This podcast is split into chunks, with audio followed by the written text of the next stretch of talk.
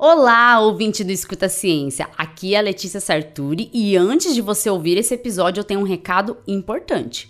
Como muitos de vocês sabem, somos produtores de conteúdo independentes e nossa equipe é formada apenas por mim, pelo Júlio Ponce e pelo nosso editor, o Pedro, que também é meu marido. Nesta semana tivemos contratempos com a saúde do Pedro, está tudo bem, mas ele teve que fazer uma cirurgia meio que urgente. Como nossa produção é feita semanalmente, não conseguimos produzir o conteúdo dessa semana. Mas não vamos falhar com você, ouvinte, e por isso nossos apoiadores autorizaram. Sim, eles gritaram: Eu autorizo! para um dos episódios exclusivos para apoiadores ir ao ar para os outros ouvintes. Então, aproveite aí esse episódio que produzimos em 2022 para nossos apoiadores. Ah, e se você quiser apoiar o nosso podcast, entra lá no apoia.se barra Escuta Ciência Podcast. Ou procura a gente no PicPay e faça a sua assinatura a partir de dois reais. Chega de enrolação, ouça o episódio e compartilhe também, viu? Escuta ciência.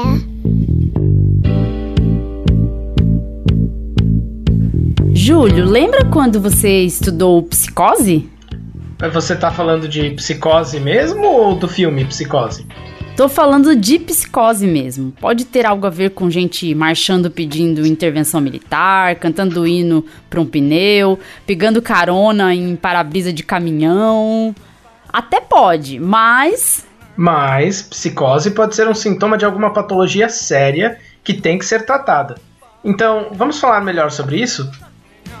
Vamos lá! Ciência.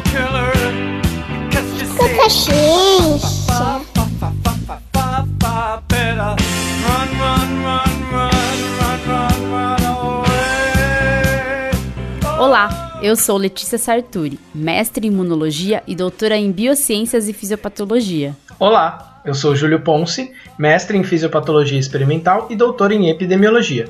E nesse episódio, vamos falar sobre a psicose. A palavra psicose é usada para descrever condições que afetam a mente e que levam a alguma perda de contato com a realidade.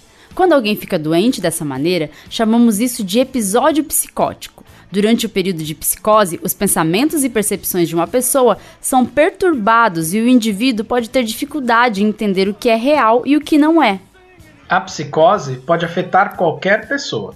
Geralmente começa quando uma pessoa está no final da adolescência até os 20 e poucos anos.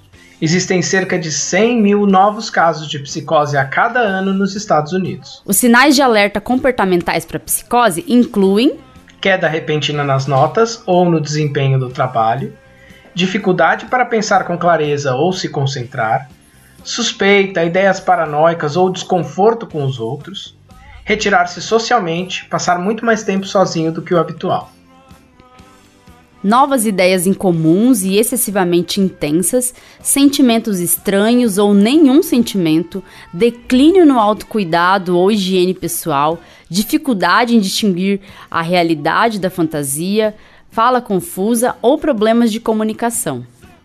Além desses sinais que podem apontar o início de um quadro psicótico, existem sintomas comuns como delírios, que são crenças falsas, e alucinações, que é quando a pessoa vê ou ouve coisas que os outros não veem ou ouvem. Outros sintomas incluem fala incoerente ou sem sentido e comportamento inadequado para a situação. Uma pessoa em um episódio psicótico também pode apresentar depressão, ansiedade, problemas de sono, retraimento social, falta de motivação e dificuldade geral de funcionamento. E é importante a gente dizer aqui que se você ou alguém que você conhece apresenta algum ou alguns desses sintomas na lista, é preciso consultar um profissional de saúde mental. Mas afinal, o que causa um quadro psicótico? Não há uma causa específica de psicose. A psicose pode ser um sintoma de uma doença mental, como esquizofrenia ou transtorno bipolar mas também uma pessoa pode experimentar psicose e nunca ser diagnosticada com esquizofrenia ou qualquer outro transtorno mental. Existem outras causas, como privação de sono, certos medicamentos e uso indevido ou excessivo de álcool ou outras drogas, como a maconha, por exemplo. Experiências traumáticas também podem causar psicose, além do estresse e até mesmo tumores cerebrais. a frequência com que um episódio psicótico ocorre e quanto tempo dura pode depender da causa subjacente. Uma doença mental como a esquizofrenia é tipicamente diagnosticada pela exclusão de todas essas outras causas de psicose. Por isso, a gente reforça aqui que para receber uma avaliação completa e um diagnóstico preciso, é necessário consultar um profissional de saúde qualificado, como um psicólogo ou um psiquiatra. E o que a ciência sabe sobre o tratamento dessa condição? Estudos mostraram que é comum que uma pessoa tenha sintomas psicóticos por mais de um ano antes de receber tratamento. Reduzir essa duração da psicose não tratada é fundamental, porque o tratamento precoce, nesses casos, geralmente significa uma melhor recuperação. Com um acompanhamento profissional adequado, o diagnóstico correto ajudará no planejamento do tratamento. Os estudos suportam uma variedade de tratamentos precoces para a psicose, que envolvem especialmente cuidados especializados coordenados. Em 2008, o Instituto Nacional de Saúde Mental dos Estados Unidos lançou a iniciativa de pesquisa Recovery After an Initial Schizophrenia Episode, que forma o acrônimo RAISE esta iniciativa estudou tratamentos coordenados de cuidados especializados e as melhores maneiras de intervir depois que a pessoa começa a experimentar sintomas psicóticos e ajudar essas pessoas a retornar a um caminho para uma vida produtiva e independente.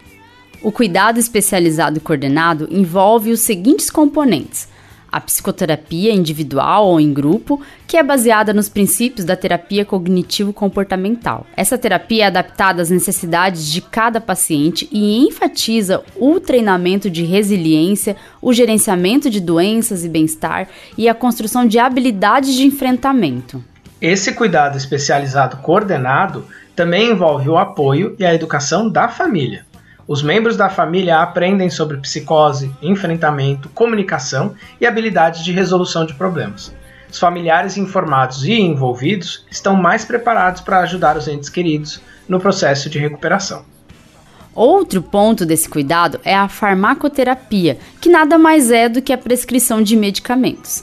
A farmacoterapia ajuda a reduzir os sintomas de psicose. A seleção e dosagem de medicamentos são adaptadas para tratar precocemente os pacientes com psicose e as suas necessidades individuais. Assim como todos os medicamentos, os antipsicóticos apresentam riscos e benefícios. Os pacientes devem conversar com os profissionais de saúde que os acompanham, como o médico ou o farmacêutico e até mesmo o psicólogo, para comunicar sobre efeitos colaterais, custos desses medicamentos e preferências de dosagem e de posologia. Sim, além dos efeitos indesejados quando toma o medicamento, o paciente deve falar se tal medicamento prescrito é muito caro ou se não consegue tomar no horário que foi prescrito. Tudo isso pode ser discutido com a equipe que cuida do paciente. Além disso, o cuidado especializado coordenado inclui um apoio do local de trabalho e de estudo do paciente para ajudar esse paciente a retornar ao trabalho ou à escola e alcançar seus objetivos pessoais. Apesar do fato das pessoas com psicose poderem se comportar de maneira confusa e imprevisível e até se tornarem violentas, não podemos estigmatizar essa condição. Até porque as pessoas com sintomas psicóticos são mais propensas a se machucarem do que outras pessoas durante um episódio de psicose. Um grande problema quando essas pessoas não são acolhidas socialmente e são estigmatizadas é o desenvolvimento de complicações devido à falta de tratamento adequado. Pessoas com histórico de psicose são mais propensas, por exemplo, do que outras a ter problemas com abuso de drogas ou álcool, ou às vezes ambos. Algumas pessoas usam essas substâncias como forma de controlar os sintomas psicóticos, mas o abuso de substâncias pode piorar os sintomas psicóticos ou causar outros problemas. Pessoas com psicose também têm um risco acima da média de automutilação e suicídio. Se você acha que um amigo ou parente está se machucando, fique atento a sinais de corte sem explicação, hematomas, queimaduras de cigarro, geralmente nos pulsos, braços, coxas e peito. As pessoas que se automutilam podem manter-se cobertas o tempo todo, usando roupas de mangas compridas e calças, mesmo em dias quentes. E como falamos no início desse episódio, esse sintoma é sério. E apesar de algumas pessoas parecerem estar vivendo em uma realidade paralela por conta de manipulação política, não necessariamente essas pessoas estão passando por um quadro psicótico. Para saber disso, só com acompanhamento médico adequado. Por isso, caso perceba sintomas de psicose, procure um especialista, seja para você, seja para algum familiar ou amigo. Tchau, tchau e até o próximo episódio.